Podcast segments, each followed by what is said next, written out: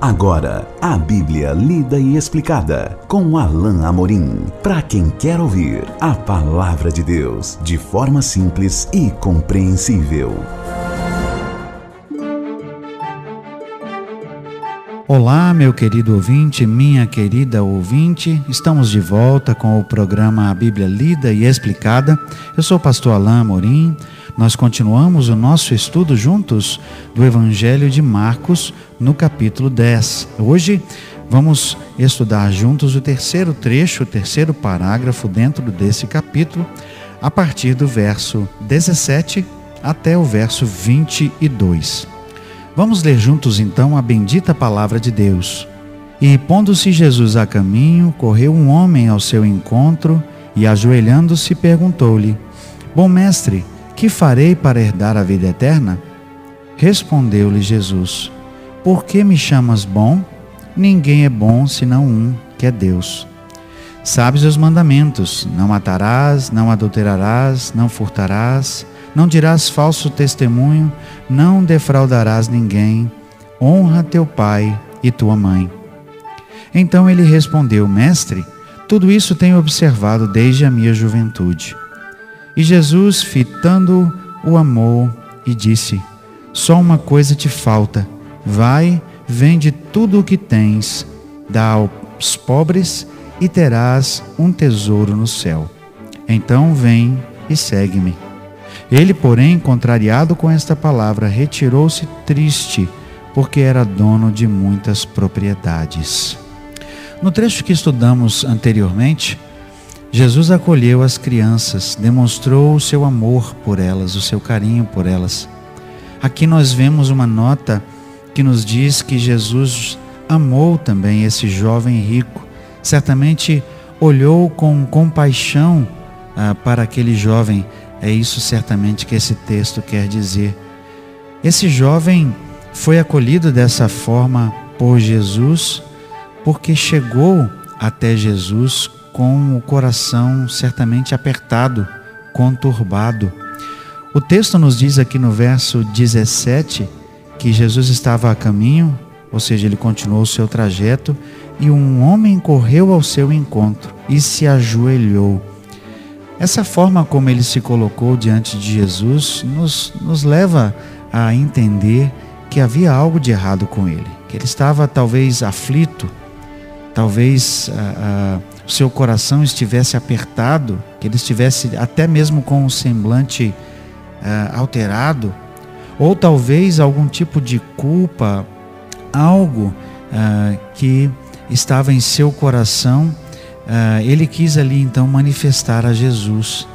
Talvez até mesmo a própria presença de Jesus o, incomodasse de tal maneira que ele visse uh, no encontro com Cristo a oportunidade de tirar aquilo do seu coração. Esse homem era um homem, esse, esse jovem aqui, né, o jovem rico, esse homem rico, era, um, era uma pessoa muito bem sucedida em termos financeiros, e o texto parece indicar que ele era uma pessoa religiosa. Ele fazia, já cumpria os mandamentos, mas a cada versículo nós temos a impressão de que algo estava no coração daquele jovem que o incomodava muito. E ao estudar esse texto, nós conseguimos perceber o que é. Mas vamos então à análise desse texto. Esse homem se ajoelha diante de Jesus e lhe pergunta: Bom mestre, que farei para herdar a vida eterna? Por ser já um religioso, esse homem, eh, esse jovem pergunta a Jesus sobre a vida futura com Deus. Ou ele já tinha ouvido Jesus falar disso e ele então pergunta como é que eu vou fazer para ter essa vida eterna, ou ele mesmo já entendia sobre a vida eterna a partir, por exemplo, de textos do Velho Testamento. Nós temos ah, alguns textos que apontam para isso, não é? é por exemplo, aquele trecho uh, lá de Daniel, que diz que no, no futuro haveria a ressurreição de uns para a vida eterna e de outros para a perdição eterna. E este homem aqui, com o conhecimento que ele tinha da Torá, como nós vemos aqui lá no, no verso 20, é, certamente ele, ele conheceria esse texto. Jesus então tem uma reação um tanto surpreendente. Jesus diz o seguinte: Por que me chamas bom? Várias interpretações têm sido sugeridas para, para, essa, para esse texto, várias posições, e não nos cabe aqui é, explorar cada uma delas, porque o nosso tempo é bem curto. Mas o fato é que Jesus parece questionar a própria motivação desse jovem, ou porque, como muitos outros que se, se aproximavam de Jesus e só lhe chamavam de mestre, ao invés de lhe chamar com o costumeiro Senhor, ou seja, era uma pessoa que talvez não cresce em Jesus, ou porque esse homem estava ter, tirando conclusões precipitadas, ou seja, ele não conhecia realmente ainda Jesus para chamá-lo de bom. Mas eu, eu gosto da interpretação e do que o, o nosso autor, que eu tenho estudado aqui para preparar as nossas, as nossas reflexões, traz. O, o William Hendrickson diz o seguinte: Jesus estava apontando para a bondade de Deus. Ele, estava, ele disse isso para, é, é, para, para chamar atenção para o fato do que ele diz a seguir: Ninguém é bom senão um, que é Deus. Jesus estava é, chamando atenção para a bondade do próprio Deus. Né? Eu, particularmente, até consigo enxergar o fato de que Jesus depois poderia é, chamar atenção até mesmo para si, porque ele era o próprio Deus ou um com Deus. Mas é interessante essa posição do Hendrickson e eu gosto porque Jesus sempre chamou atenção para o Pai e, e sempre glorificou o Pai. E essa foi a intenção, certamente, ah, de Jesus aqui. Ele quis glorificar o Senhor. Nenhum é bom senão Deus. E imediatamente Jesus então responde a pergunta daquele jovem: Sabes os mandamentos? Versículo 19: Não matarás, não adulterarás, não furtarás, não dirás falso testemunho, não defraudarás ninguém, honra teu pai e tua mãe. Esses mandamentos aqui citados fazem parte da segunda parte do conjunto dos dez mandamentos. Se você ler lá em Êxodo 20, você vai constatar isso. Mas é interessante que o não defraudarás ninguém não é um mandamento.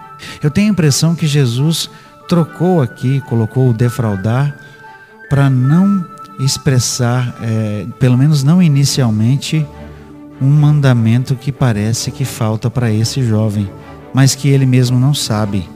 Talvez Jesus estivesse querendo construir aqui o argumento que ele estava por, por trazer para aquele jovem, porque certamente, certamente conhecia o seu coração, não é? Como nós veremos também daqui a pouco.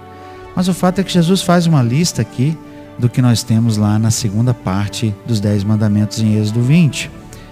E o jovem responde: Mestre, tudo isso tenho observado desde a minha juventude. Algumas traduções trazem até desde a minha meninice. Esse menino aqui, esse jovem, foi criado no judaísmo, certamente conhecia a Torá, conhecia os mandamentos, e ele dizia: Eu os tenho observado. E aí o texto continua a nos surpreender, porque o verso 20 diz, perdão, o verso 21 diz assim: Jesus fitando o amou e disse: Que que expressão maravilhosa. Jesus continua a acolher. Jesus, aliás, nesse capítulo 10, é, acolhia as pessoas que vinham a ele. Os únicos que, que não foram acolhidos por Jesus foram os fariseus, porque eles não queriam ser acolhidos. Eles queriam é, pegar Jesus em alguma coisa e Jesus, logo é, conhecendo o seu coração, tratou de, de diferenciar o modo como lidava com os fariseus. Mas todas as pessoas eram acolhidas por Jesus. Por isso, essa observação de Marcos é tão pertinente. Jesus fitando, ou seja, fixando os olhos nele olhando nos olhos. Se tem uma maneira de nós demonstrarmos a atenção que damos a uma pessoa que fala conosco, é quando nós as olhamos bem nos olhos antes de responder. E o texto diz que não só Jesus olhou nos olhos, mas que ele o amou. Ou seja, Jesus procurou comunicar com os olhos o, seu, o seu terno amor, a sua preocupação, a sua compaixão. Jesus diz então: uma coisa só te falta. Vai, vende tudo o que tens, dá aos pobres e terás um tesouro no céu. Então vem e segue-me. Jesus o amou. Jesus o olha nos olhos e talvez conhecendo já o seu coração, Jesus toca naquilo que era o ponto principal e a falha daquele jovem. Aquele jovem era um jovem que tinha amor aos seus bens. Nós vamos ver isso no versículo final. Aquele jovem é tocado exatamente onde era preciso. Cirurgicamente, Deus toca no coração daquele homem, daquele jovem, com a palavra de Jesus, assim como muitas vezes Deus faz conosco, porque Ele nos confronta exatamente naqueles pontos que são necessários. Na minha e na sua vida, muitas vezes, e nós precisamos reconhecer isso, Jesus toca naquele ponto que é preciso rever é, na nossa atitude, no nosso comportamento, na nossa postura, algum pecado, alguma falha, alguma mazela. Jesus toca, mas toca com amor, toca com zelo. Ele diz: falta apenas uma coisa. E Jesus apresenta a receita para ele. E Jesus o convida para estar com ele. Veja, Jesus fala assim: ó, vai, vende tudo que você tem e entrega para mim. Não foi isso que Jesus disse. Entrega para os pobres, cuida das outras pessoas e aí vem e me segue. Vem e seja um discípulo meu. Jesus expõe aquele jovem justamente no seu problema, porque nós vemos, infelizmente, que aquele jovem, o texto diz no verso 22, sai contrariado. Ele se retirou triste, o texto diz, porque era dono de muitas propriedades.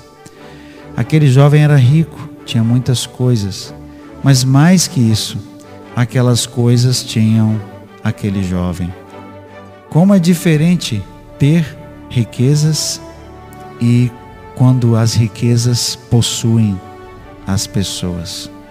Nós já falamos isso aqui anteriormente.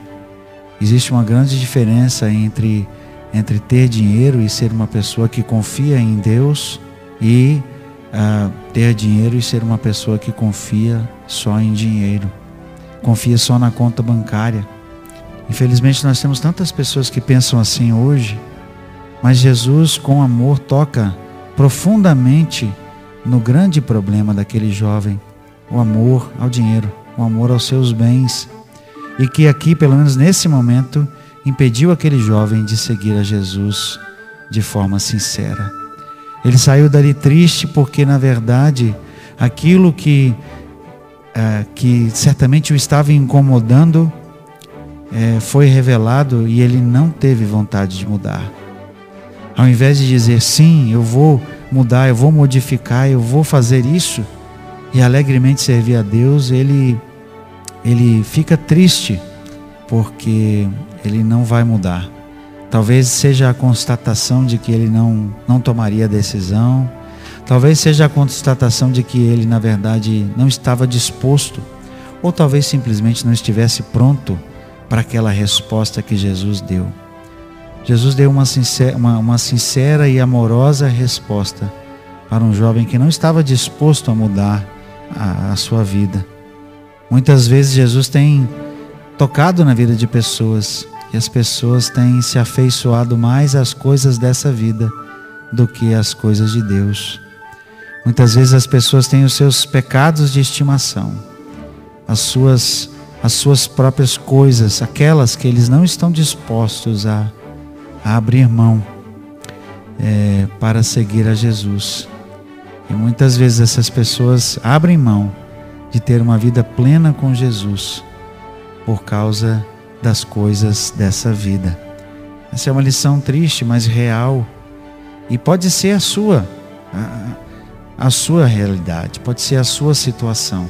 Eu quero te convidar, meu ouvinte, minha ouvinte, que está ouvindo esse trecho, ah, para que você repense, para que você avalie aquilo que tem impedido você de chegar até Jesus, de segui-lo com, com amor, para que você possa então abrir mão, entregar para Jesus, para então poder segui-lo. Chegamos ao final desse trecho. Espero você, aguardo você no nosso próximo encontro, quando vamos continuar o estudo de Marcos capítulo 10. Até lá então, que Deus te abençoe. Acesse agora nossa plataforma e baixe os podcasts www.rede316.com.br. A Bíblia lida e explicada com Alain Amorim.